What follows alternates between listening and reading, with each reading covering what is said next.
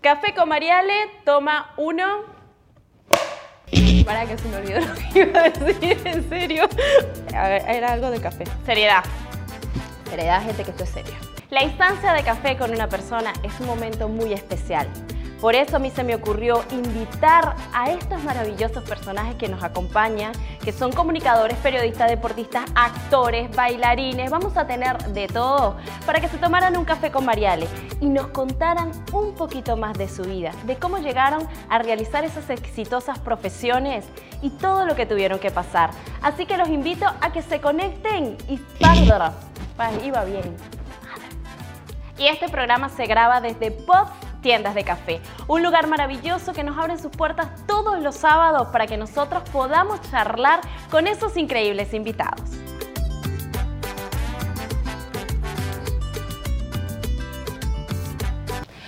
Buenas, para mí es un placer arrancar este proyecto maravilloso desde un lugar que estoy enamorada como es POTS tienda de café.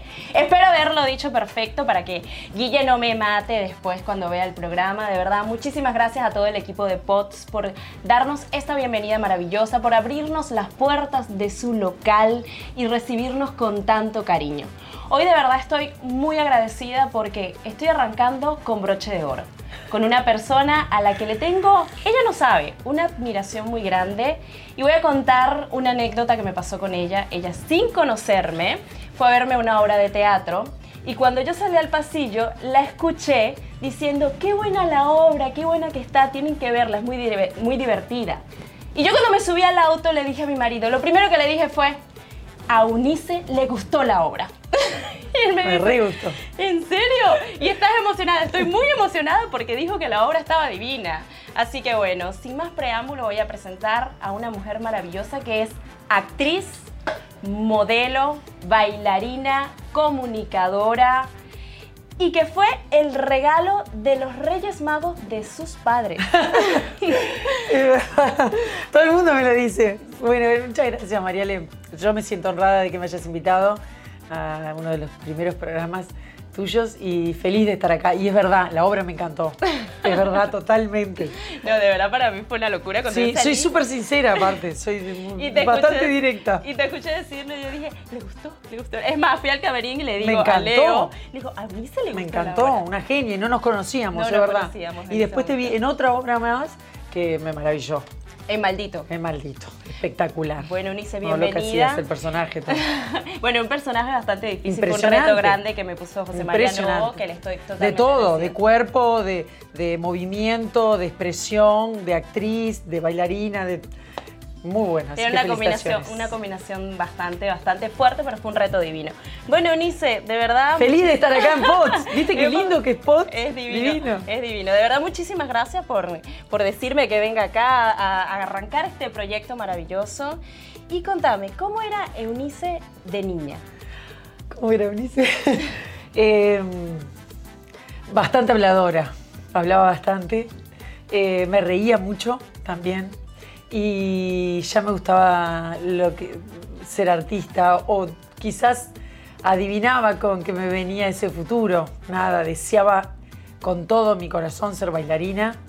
Eh, desde muy chiquita le pedí a mi mamá para, para, que me llevara a la Escuela Nacional de Danza, pero me gustaba todo lo que tuviera que ver con la expresión, porque como era muy chica no podía todavía concursar para la Escuela de Danza, fui a tomar clases de declamación. Fueron, fue mi primera clases como artista. Qué divino, clase de declamación. De chiquita. Ahí, ahí tú empezaste a tener tu primer contacto con el mundo artístico. Con el mundo artístico. ¿Y a qué edad empezaste a bailar?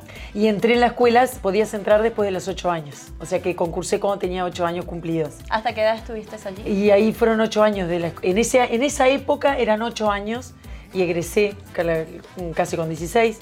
Y mm, ahora creo que son nueve años de la Escuela Nacional de Danza. Este, y para mí era todo, quería vivir ahí, yo quería, que, quería ser como fama, como fame, el, sí, totalmente. Vivir en la escuela, estar ahí, vivir, dormir, comer, todo ahí. y, pero siempre tuve eh, adoración por todo lo artístico. Yo creo que me nació un poco por, por mamá. Mamá, mamá era partera, estudió obstetricia, fue obstetra toda su vida, una carrera divina, trajo muchos niños al mundo, pero cuando era joven quería ser actriz. Tengo fotos de ella actuando en, en obras clásicas, pero no era la época, era una época bastante difícil para dedicarse a ser actriz y estar arriba de un escenario y trabajar de eso.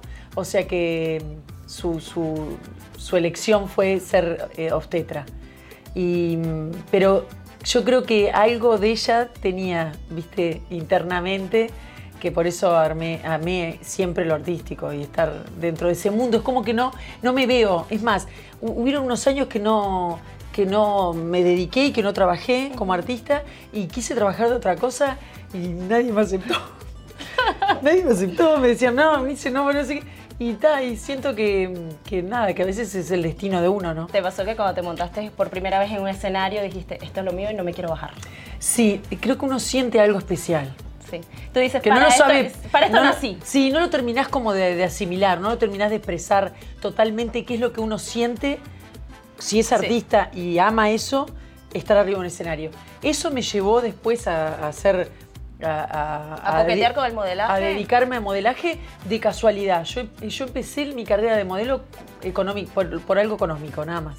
Para pagarme mis clases. No me veía como modelo. Mi, hermana ya era modelo. Y me dedicaba totalmente, no, no, me da vergüenza decirlo, como algo, como algo económico. ¿Y cómo fue tu primer contacto con el modelaje? Por mi hermana, porque empecé a hacer suplencias para poder, nada, ganar plata y poder pagarme mis zapatillas. Cuando salí de la escuela tenía, teníamos que tomar clases particulares, había que pagarlas.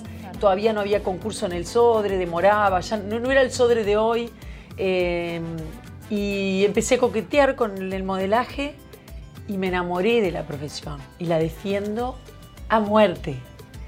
Eh, es, una, es una profesión donde se necesita mucha disciplina como cualquier otra, mucho trabajo, muy buenos hábitos y, querer trabajar. Y es una, es una profesión que está subestimada. Total, parece frívola y. Exacto, está muy subestimada. Todo el mundo dice, ay, ay, eres modelo. Y es como... A veces trabajas 20 horas por día. Exacto. No saben todo lo que repercute ser modelo. Lo que repercute hacer una sesión de fotos. Y dice, ay, qué divino, estuviste haciendo fotos. No, son muchas horas, uno se cansa mucho. A veces incluso hasta el día siguiente el cuerpo te duele como si hubieses corrido una maratón. Es verdad, es verdad. Es, muy difícil mantener... Y, eso, eh, yo entré dos veces al Sodre, pero entre medio viajé a Europa para trabajar de modelo, todo. Cuando volví, volví a concursar porque me había quedado eso, volví a entrar al Sodre, volví a bailar. Y yo misma decidí dejar el baile. ¿Por qué lo decidiste? porque creo que me llevé eh, como algunas decepciones cuando entré, no era lo mismo que cuando yo egresé de la escuela. ¿En qué había cambiado? El, Sodre en ese momento estaba muy complicado. Em, eras empleado público como ahora, pero en realidad habían muchos problemas gremiales, eh, había mucho tema con la edad la gente que, todavía no tenía su jubilación seguía bailando en edad que no podía bailar, entonces ocupaban lugares, no habían lugares para las bailarinas, que entraban jóvenes, entrabas como extra. Después, eh, cuando entré eh, al cuerpo estable en el segundo concurso, este, yo sentí que también por mi estatura era muy difícil que en un cuerpo de baile me pusieran a bailar si no había otra bailarina alta. Entonces eso cuando uno ama algo tanto, eh, sentís golpes y sentís como que el piso se te mueve. Y yo estaba empezando una carrera como modelo muy, muy buena, con muchas posibilidades, eh, con muchas oportunidades que me dieron. Sí, porque era, además pasaba lo contrario. Ahí la altura te jugaba a favor. Me jugaba a favor y todo lo que había aprendido. Exacto. Porque gracias a lo de bailarina, al estar arriba de un escenario y todo, todo eso me ayudó mucho porque yo no solo trabajaba en pasarela ni en fotografía o en comerciales, sino que también hacía, hacía espectáculos eh, haciendo de modelo, pero también haciendo performance. Era como que estaba, estaba todo unido y eso me fue formando como artista. Una modelo es una, es una artista también, es una actriz. Aunque no habla, es una actriz. Sí, totalmente. Incluso hay pasarelas que son un performance, como comentabas tú. Y te- el diseñador te pide, bueno, ahora quiero que el- al final de la pasarela baile Sí, flamenco. como sabían que bailaba, más todavía. Te pedían bailar todo el tiempo. Me hacían todo. Y tú con tacones, nervios y, y decía, que baile. Y eso qué?". para mí fue increíble porque en realidad como que, como que a mí también me hizo animarme a hacer cosas que nunca había hecho y a crecer, ir creciendo como artista. Después tomé clases de teatro, después estudié relaciones públicas y todo el modelaje me llevó a la televisión. Ahí empiezas a tener tu primer contacto en la televisión. En la televisión. Eh, ¿Con qué programa, Unice? El primero que hice fue en el Canal 5 de Mundo Moda. ¿Con quién era lo hiciste? Con otra modelo, con Catherine Miklasewicz y era Verónica de Andrea.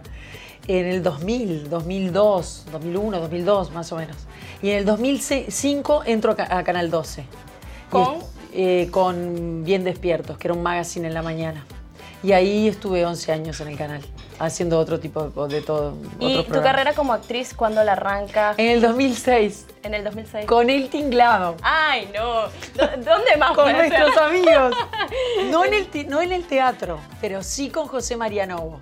Pero Y ya, no- estaba, ya estaba Karina Méndez con él, ya me dieron la posibilidad de hacer mi primera obra de teatro, fueron ellos. En el tinglado. ¿Qué, ¿Cuál obra hiciste? No fue en el tinglado, fue en el Teatro del En el Centro, Teatro pero del fue con José María Novo. ¿Y qué obra hiciste con ellos? Despedida de soltero, estaban Nelson Burgos, El- Federico Nelson, Longo, que es un divino. Luis Laje y Mónica Farro. Luis Laje, un genio. Muy graciosa, era una comedia de despedida de soltero. Fue en el 2006. Y ese fue tu primer contacto como actriz, como en actriz. los escenarios. Y el segundo fue Políticamente Incorrecto, que fue una obra que estuvo en dos, en dos salas, en el Teatro El Galpón y en el Anglo, que era una comedia de Ray Cooney, buenísima, como una comedia inglesa, y ahí era un elencazo también. Humberto de Vargas, Carmen Morán, Rogelio Gracia, Tremendos Juancho actores. Sarabí, sí, sí, una cantidad impresionante. Bueno, tuviste una oportunidad No me grande. olvidar de Era una cantidad, eran nueve, sí, sí, sí. Tuviste oportunidades divinas en el teatro de, de trabajar con personas que aportaban muchísimo como actores porque eran grandes profesionales. Pero, y, porque, y que me enseñaban. Porque Exacto. yo en realidad ahí también estaba iniciándome y no era una actriz. Hasta el día de hoy no me siento la actriz. Eh, me siento que sigo aprendiendo. Y, me, ha servido mucho con la gente que trabajé y con, los artistas. Porque fueron gracias a ellos que yo fui aprendiendo. Gracias a los directores y a los, actores con los que he trabajado. Gracias a ello y también gracias a Eunice, que tú eres una persona muy disciplinada, eres una persona que siempre está dispuesta a absorber. Llegas a un sitio a hacer, bien sea, un- te lo digo porque he tenido una experiencia contigo como actriz, porque estábamos a punto de estrenar una obra Sí. y me gustaba tu manera de enfrentar cada escena, siempre con una cuestión de por dónde la agarro, qué hago, eh, cómo hago esto. Sí. Nunca yo sé lo voy a hacer. No, siempre buscando eh, aprender de cada momento en Sí, los sí, ensayos. siento que sigo y que me falta mucho, de verdad. Siento que, que todo el tiempo estoy aprendiendo y, y bueno, y es- después de esas obras, las siguientes fueron en Argentina y también con la gente que tuve, yo digo que tuve la suerte porque de verdad me siento agradecida de haber estado con ellos. Porque fueron como directores. Los- nuestros compañeros a veces hacen de directores. Son compañeros que uno, como decís vos, captás eh, y no es copiar, es eh, Enseñarte. enseñarte y vos eh, incorporar lo que ellos tienen. Sí, no, y yo creo que, A vos, ¿no? A, a cómo sos vos. que esa es la mejor manera de crecer en esta profesión. Total. Siempre hacerlo desde la esponja. Yo digo, nosotros tenemos que ser esponjas. No Sí. podemos llegar diciendo, ah, yo lo sé todo, o no escuchar a un compañero, Sí. porque no, ahí, eh, ahí marchamos, digo yo. Y, y sí, y parte de compañerismo es eso también. Y, y yo creo que el artista trabaja en conjunto, siempre. Si- si- es como en la televisión, si vos no trabajás en conjunto y con el grupo con el que trabajás, ya sea el productor, el, el- el compañero, eh, el director de arriba, el que te habla por la cucaracha, no sé, eh, todos los que trabajan contigo, el camarógrafo, el sonidista, si, si no aprendes de cada uno de ellos, si no haces las cosas en conjunto, no funciona. Sí, porque mí no el final el resultado es de todos. No, no El funciona. resultado no es individual, el resultado es de todos. Y a veces se nota eso. Se nota muchísimo, se nota muchísimo porque incluso el, el público te dice, ay, no hay afinidad entre los actores, hay, al- hay algo ahí que, que no funciona Que no y se- funciona. uno mismo lo ve. Sí. ¿En qué momento se va a unirse para Argentina? En el 2008, por el bailando. ¿Cómo fue, ¿Cómo fue esa llamada de decirte, eh, Eunice, queremos que vengas al bailando? Hay, un, hay una anécdota, chicos. Hay una anécdota bravísima. Hay una anécdota que va ligada a- en, en una pasarela Ligada al llamada. despiste. Ligada al despiste se llamaba. ¿Cómo fue? ¿Qué ocurrió? No, porque me, porque me llamó, me llamaron. En realidad eh, es así. Eh, desde el 2005 me estaban como llamando de Argentina y yo decía que no, porque estaba una mochila atrás grande. Entonces prefería decir que no, que no, que no. Y me dio como que por momentos me dijeron, bueno, se te pasó el tren, no, ya está, si no, no fuiste ahora, ya no vas a ir, ya nadie te va a llamar, no sé qué. A los tres años estaba el bailando ya, yo, yo, lo, yo lo miraba, y típico de bailarina lo mirás, querés ver cómo bailan, cómo- qué le puntuaron. ta. ¿Y te veías ahí en el bailando? No, no me veía, pero sí decía, pa, qué, qué- qué bueno estar ahí y bailar de todo, bailar cosas que nunca bailaste, porque yo me acuerdo que cuando era bailarina, para mí no existía otro baile que no fuera el clásico. Es más, no me gustaban los demás bailes, ¿viste? Como que los veía como mal, como que no, no, no iban con, no, no podía, no me gustaban. O no. sea, nunca te metiste No, un hip hop, un, no, un nada, claqueo. nada, no, no, no los incorporaba ni ahí. Pero de grande uno cambia de gustos y de ideas y de muchas cosas. Y bueno, y miraba y decía, "Ay, qué bueno debe ser bailar otras cosas, no sé cuántas. Pero no, no me veía. Y todo el mundo me embromaba. Ah, ustedes quieren bailar, porque sabían que era bailarina, mis compañeras de modelaje y todo. Entonces cuando estaba en un desfile, me acuerdo perfecto porque era en el, en el este, Hotel Sheraton. Era un desfile de colección, pero teníamos dos colecciones ese día y había un intervalo entre una y otra. En el intervalo, que teníamos nada, como que te dijera 45 minutos, mientras salía eh, el público y entraba otro público, me llaman por teléfono al celular. Y me dicen, eh, Eunice Castro, sí, la llam- la- te estoy llamando del Bailando por un Sueño. Yo le digo, ah, sí, mira. Sí, sí, te estamos llamando de Bailando por un Sueño porque queremos este, que vengas. Ah, mirá, le digo, mirá, eh, eh, que podemos hablar contigo, podés hablar. No, mira, ahora estoy ocupada. Ay, le no, dije, no me muero. Y le digo, y aparte las bromas no me gustan, le digo, y... Porque tú pensabas que era una broma. Yo pensé que era una amiga que le había mandado al novio o a alguien que me llamara. Entonces digo, y la broma no me gusta y no tengo tiempo, así que la verdad que este, no te puedo atender Ay, ahora. pobre hombre el que te Y le corté. le corté. Le cortaste. A los 15 minutos antes de que empezara el segundo desfile me llaman del canal y me dicen, Ulises, ¿te llamaron este, de Argentina? Ay. Le digo, ¿por qué? Le digo, no, porque nosotros le dimos el teléfono. Llamaron al canal para pedir el teléfono. Te querías matar. La verdad, le digo. Ah, ta, colgué y dije, ta, hice el desfile todo dije, ta, ta, no me Se pasó el tren. Ahora se sí, pasó de el verdad. tren de verdad. No me van a llamar nada, dije yo. Y no me llamaron ese día. Al otro día me llamaron. Y ahí. Y bueno, y cuando fui al, con- al con- al contrato, a firmar el contrato y todo, este, eh, que era muy bueno en ese momento para los artistas que invitaban, eh, yo dije, "Ta, yo me voy a animar, les voy a pedir más. Total, voy a durar un mes. y fui, le pedí más, todo, y dije, me van a decir que no, o si me van a decir que sí, igual en un mes me van a echar, no sé cuánto, porque está, como era uruguaya todo, yo dije, ¿qué me voy a durar? Y tal, me quedé ocho meses. Fue buenísimo. Ay, ¿y y, la experiencia fue buenísima. sí, Divina. buenísima. Me enamoré de ritmos que no tenía ni idea. Bailé la lambada que me encantó, la salsa, pila de cosas que me encantaron. ¿Qué fue lo que más te costó? El jive. El jive me costó. Eh, la, eh, la salsa, la- eh, todo lo que es ballroom, yo nunca había bailado. Me encantaba, pero me costó. Pila de cosas me costaron. El Sí, ayer, ritmo que sea más descontracturado, que vaya más alegado El- bueno, al clásico. El famoso cañón. lo odié, lo odié, lo odié, lo odié porque es re difícil, lo odié. Y la piscina también, porque yo no sé ni nadar y tenía miedo de, Pero ¿Y qué oportunidades te trajo el bailando Teatro, teatro. allá Me en quedé- Argentina? Me quedé cinco ¿Qué años en Argentina teatro. de teatro? Hice varieté para Marilena, que era un homenaje a Marilena Walsh con... Estaba Aníbal, este, era de Gerardo, la idea era de Gerardo Sofovich, pero era todo un homenaje con todas las canciones y la música divino, era divino, divino. 29 artistas en escena, de todo, acróbatas, eh, magos, imitadores, humoristas, ah, eh, bailarines, cantantes, cantantes de ópera, de todo. Eh, después de eso vino mm, eh, Rumores con Carlín Calvo y un elencazo también de este, Karina Zampini, Diego Pérez, Marcelo de Vélez, una cantidad de artistas impresionantes. Eh, Carlín Calvo, un genio, un genio, un número uno realmente, la humildad de los grandes. Este, Y allá tuviste contacto también con la televisión, ¿no? también. ¿Qué hiciste allá en no, y después hice con Gerardo Romano una obra que me encantó, que era de Debbie Mamet. Que se llamaba Pirañas. Con eso hiciste una gira, Slow. ¿no? Sí, una gira por el interior de Argentina. Pero era impresionante porque ahí, ahí había otra actriz y, y- y yo entré en suplencia de ella porque ella no podía seguir la gira. O sea que para mí fue una, pero una oportunidad. Eh, ensayé con él, él, él fue mi director. O sea, no impresionante. ¿Cómo es actuar en Argentina? ¿Y qué diferencia tiene en actuar acá en Uruguay en cuanto al público? Ay, el público es, es impresionante.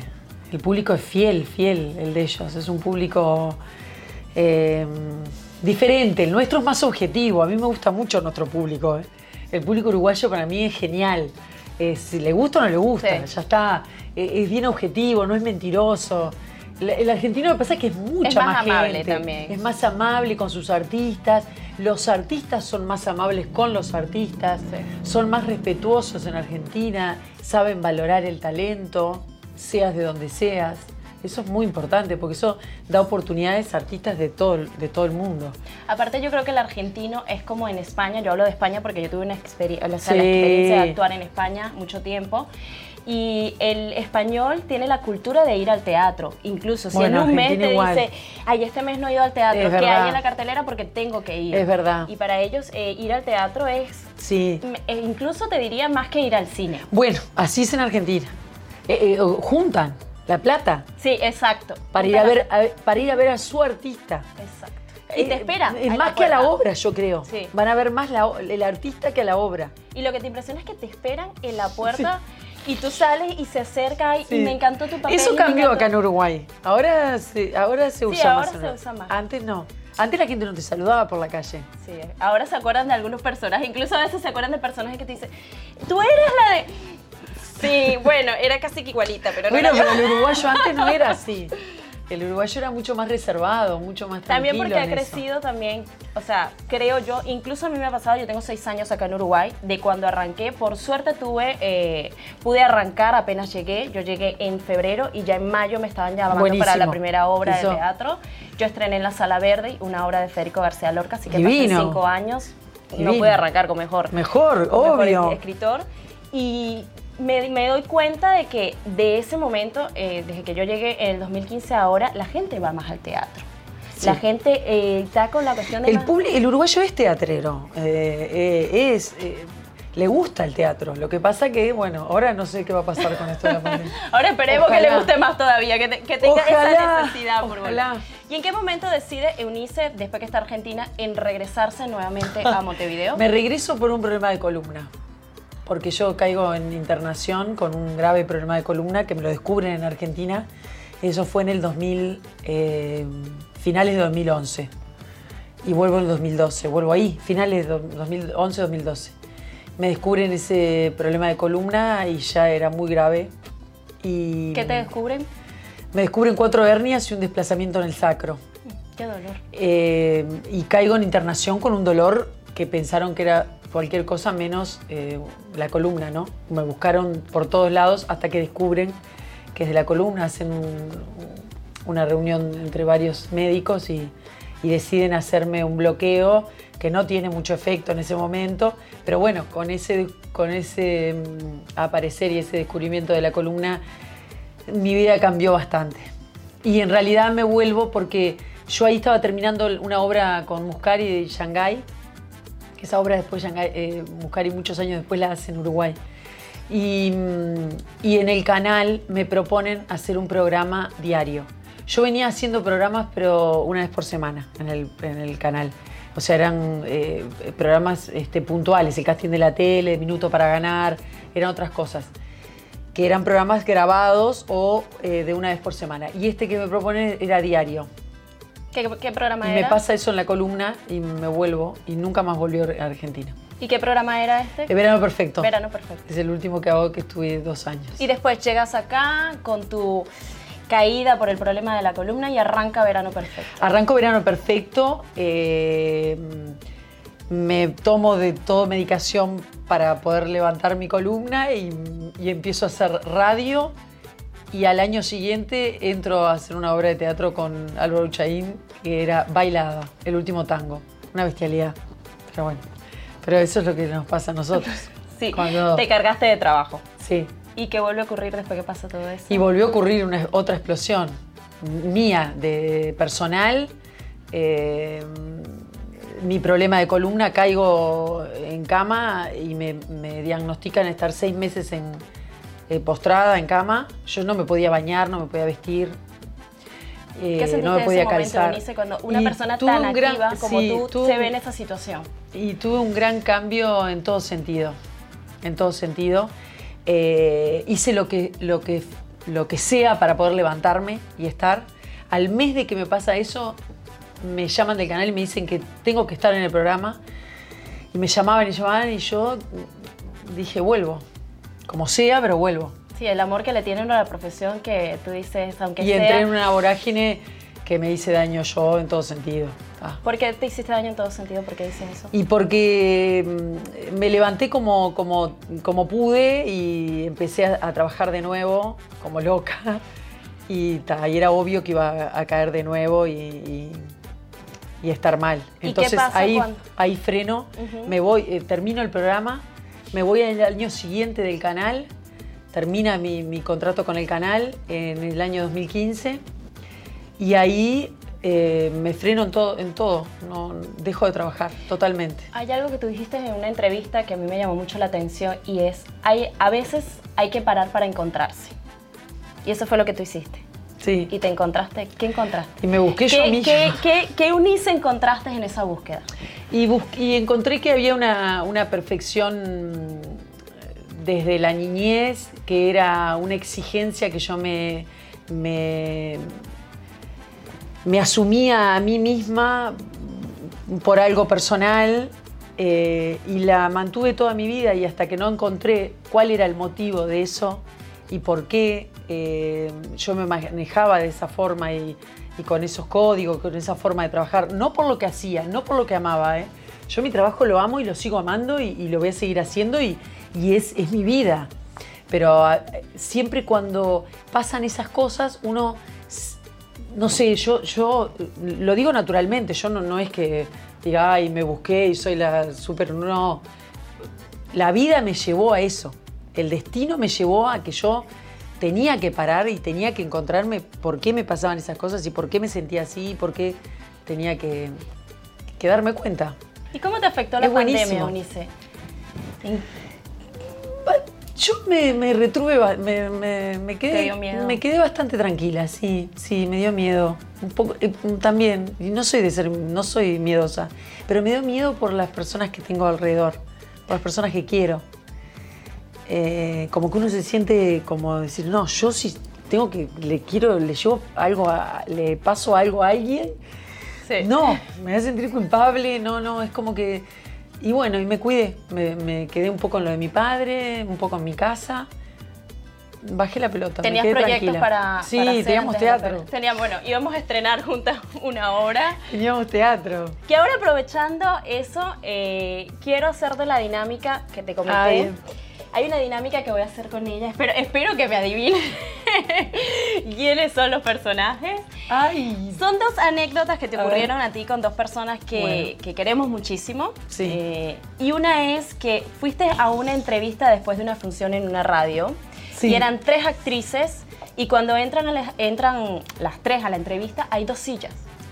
Y tú dices, falta una silla para la otra actriz. Y la persona que los iba a entrevistar le dice, pero ¿y ella va a hablar? ¿Y ella qué es? Y tú le dices, sí, ella va a hablar porque ella es actriz. Se puso la silla y el, el que los entrevistaba solo, habla- solo hablaba contigo y con la otra actriz. A esta tercera actriz no le hablaba. Y tú todo el tiempo canalizabas la entrevista hacia esa actriz para que esa actriz hablara. pues es- Y esa actriz cerró la anécdota diciendo, eh, la negra es humilde y con un corazón inmenso. ¿Quién es? es, es Karina. Karina Méndez. Karina Méndez. Una actriz maravillosa, talentosísima, porque de verdad el talento Karina. que tiene Karina no, no se puede explicar. Pero es que, es que la que, tenía, la que tenía que estar en esa entrevista hablando de la obra era Karina, no nosotras. Bueno, no sé, bueno, Gabriela Lopetegui también. Gabriela Lopetegui era, Era la otra actriz. La otra actriz. Sí, exacto. Para mí es uno, es, un honor trabajar con Karina. Sí, para todos es Karina un honor es- trabajar con Karina. Una actriz, pero de primera línea. Y es de primera línea desde el ensayo número uno. Está. O sea, Ni para digamos mí, para como mí- persona. Para mí es un libro de actuación. Está, ni digamos como Exacto, persona, como ¿no? persona es- pero sí. Este. Era ella la que tenía que hablar y, y Gabriela, yo, ni yo tenía que estar ahí. Eh, eso ni siquiera, eso es por respeto Claro, al otro. por respeto Ni siquiera es por corazón y por y porque la quiero y porque y porque para mí de verdad es un honor trabajar con ella como actriz. Para mí es un aprendizaje total, Karina, ¿o no? Sí, para ti. Eh, verla hacer los personajes y, y, bueno. Uno se es- cuelga, uno ver el ensayo de Karina, exacto, ver el ensayo de Karina es aprender, es Sí. un constante y, y es sí, una lo mío no fue ni, ni siquiera eh, de, de corazón, fue por respeto.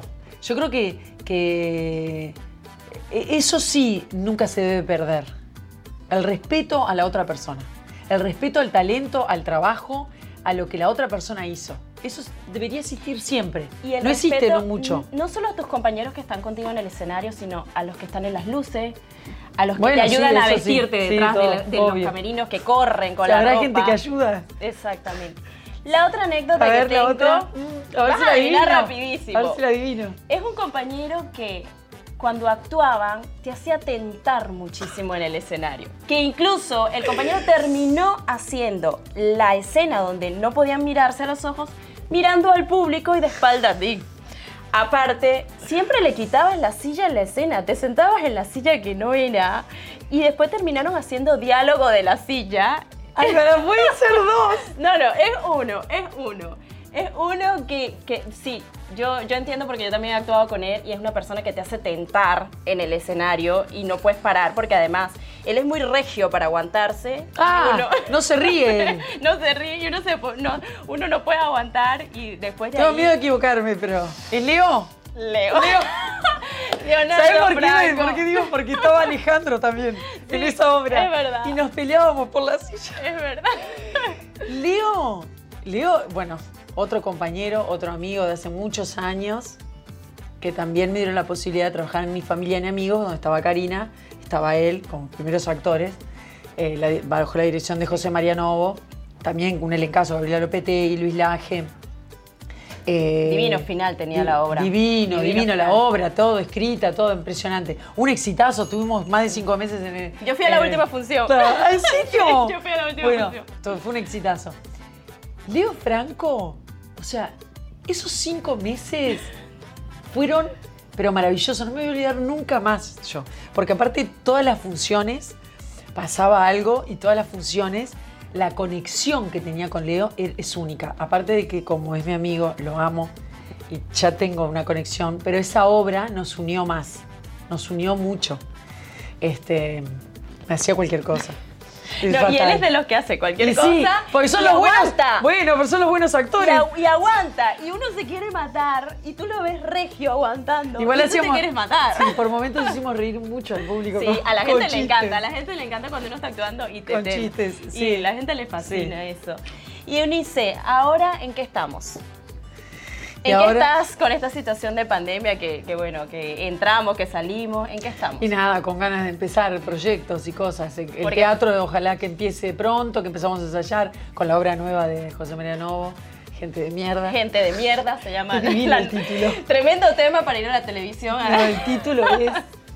Pero habla mucho de Uruguay, de los uruguayos, de la música, de los autores uruguayos. Estoy aprendiendo muchísimo de Uruguay. ¿Viste? Habla José María mucho siempre de me hace eso, aprender mucho de. Uruguay.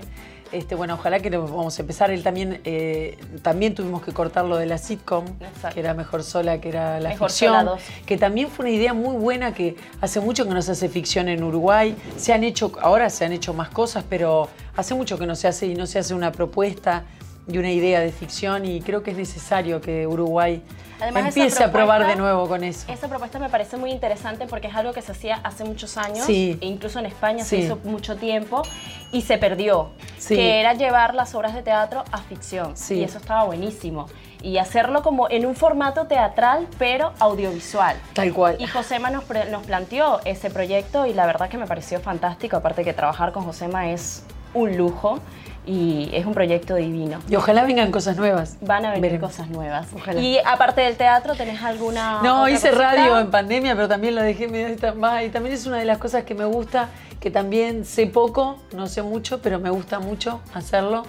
Hicimos el año pasado y, mm, y nada, veremos. Bueno, y Veremos, vendrán cosas maravillosas porque te lo mereces. Veremos. Y la verdad, toda la gente con la que hablé te tiene muchísimo cariño. Ah, bueno, algo que me dijo gracias Leo, por- me dice, era fascinante ver a Eunice salir del escenario y al público uruguayo Ay, porque aplaudir. saludábamos al público. Ah, sí. Aplaudir, salí Pará, porque el público uruguayo no tiene esa... esa... No, y Leo decía, era impresionante porque acá en Uruguay el público no hace eso. No, en Argentina, cada artista sí. que sale lo aplauden. Y cuando Y salías acá no- no aplaudían. te- Sí, ¿qué les quedó? Así, para, a Sebastián, tú no aplaudiste cuando salió Eunice.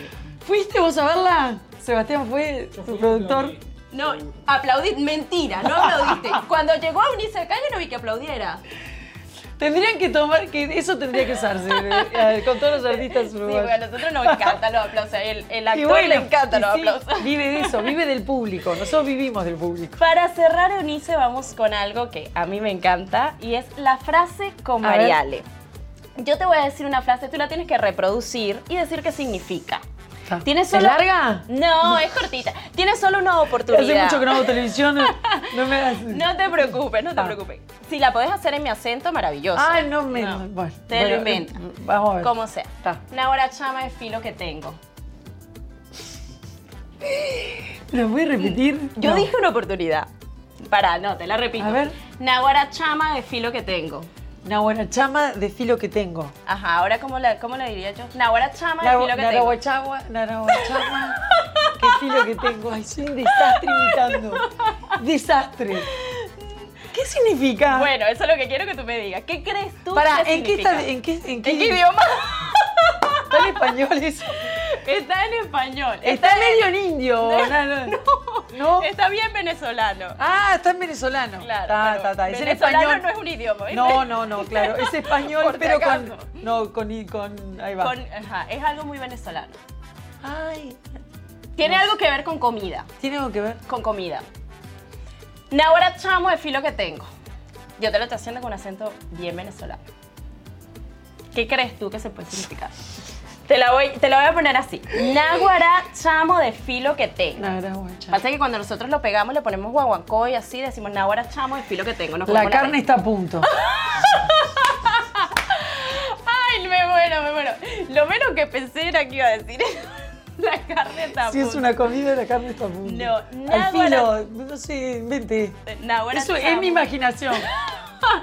Cuando te dicen eso te imaginas la carne, ¿no? Sí, me imaginé en el No, momento. ¿Pero qué, significa- qué significa? Eh, tengo mucha hambre. Ah, bueno, andaba por ahí. Ah, la carne está a punto. Náhuara es como una expresión de, de Mirá, sorpresa, de mirá, asombro, ¿no? de Diríamos, de asombro. asombro de nosotros. Y es como, Ah, lo usamos bueno. muchísimo. Bueno, incluso se usa en una zona de Venezuela que es en el estado Sí, Lara, en Barquisimeto. Pero los valencianos también la usamos mucho. Mirá. Y es como, Nahuara Eunice, llegaste corriendo. Eso es como una expresión de asombro. ¿A nosotros nos encontrás con muchos eh, modismos, con muchas cosas? Sí, ¿Al uruguayo? Sí. ¿Sí? Sí. ¿Ves? No, uno no se da cuenta. Sí. Yo, por ejemplo, cuando viví en Chile, me pareció que en Chile es impresionante el- cómo cambian las palabras, las letras, se comen letras, se comen palabras, o cambian el, el sentido, como le. como. Como la forma en decir las cosas, ¿no? Sí, incluso a mí me Eh, pasa que yo digo algo y me dicen, no, pero a- así no pero se dice. Uruguay no me parece. Y que digo, pero en. Venezuela se dice así, pero acá no, y si acá no se dice así, no lo digas así. Y digo, pero allá se dice así. No, y te pasa que metes la pata también cuando vas a otros Ah, países. No, acá me tengo una cosa, o sea, algo que me pasó, porque yo vengo también con la mezcla de España y en una obra de teatro iba tarde a la obra porque venía saliendo de un ensayo, voy en el taxi y mando en el grupo, Sí. nada más y nada menos, chicos, voy tarde porque cogí mal el taxi. O sea, cuando llegué, se me acerca uno de los actores, que es Julio, que me dice, mira, Mariale, Te pido por favor. nos mordimos la lengua para no decir nada porque te queremos y porque te apreciamos, pero no las pusiste demasiado. No, me muero. No las pusiste Pero pasa, viste que en España que vos viviste también. Claro, y no el se pueden coger me decir. vino de allá. Obvio. Entonces, claro, te pasan ese tipo de cosas. Pero bueno, uno va aprendiendo. Ya voy a aprender más. Y ya digo agarrar, no digo coger. Pero bueno, bueno, Eunice, un placer. Muchas gracias. Eunice o Eunice? Es Eunice. Eunice. Sí. Me acuerdo que José María... se usa mucho en Brasil, es digo, Eunice. Eunice. Es griego ¿Es el griego? nombre, pero mi mamá era brasilera, entonces los dos nombres que tengo son brasileros. Se ¿Cuál es el mucho segundo nombre? Suelí. Sueli- Ay, qué lindo Sí. nombre. Se usan ¿Qué los dos mucho en Brasil, pero en realidad uno es griego, el otro no sé. ¿Y Sueli qué significa? No sabes. No, no sé qué significa Suelí. Bueno, tienes tarea Pero de tengo tarea, eh, Eunice sí sé qué significa, pero está. Bueno, está. muchísimas gracias, de verdad es un No, placer. Como a te dije al principio, para un mí placer, gracias un a, honor. a mis amigos, a Leo y a Cari, Que también fueron parte Y no, y además de la nota. divino, me mandaron unos mensajes preciosos porque lindo. sabía que arrancaba con mucho. este proyecto y para mí de verdad es un honor arrancarlo contigo. Tuviste la mejor disposición en minuto uno. Hay otra cosa... Va a ser un éxito, seguro. Esperemos que sí. Hay otra cosa que quiero contar. Me acuerdo que una vez le digo a Leo, Leo, yo quiero pedirle un consejo a Eunice con respecto a una nota que me iban a hacer. ¿Será que ella me lo da? Sí, Mariale, decirle nomás. Y me acuerdo que llegaste tú y yo te dije, Eunice, yo- ¿será que yo puedo hacer esto en esta nota? Y me, ahí me sentaste y me dijiste, sí, tú puedes hacer esto, es tu deber, es tu derecho, háblalo. nos- y me diste un- una Biblia, pero con, una, con una actitud Bueno, tan gracias. divina que siempre voy a estar muy agradecida. Mucha suerte. A ti.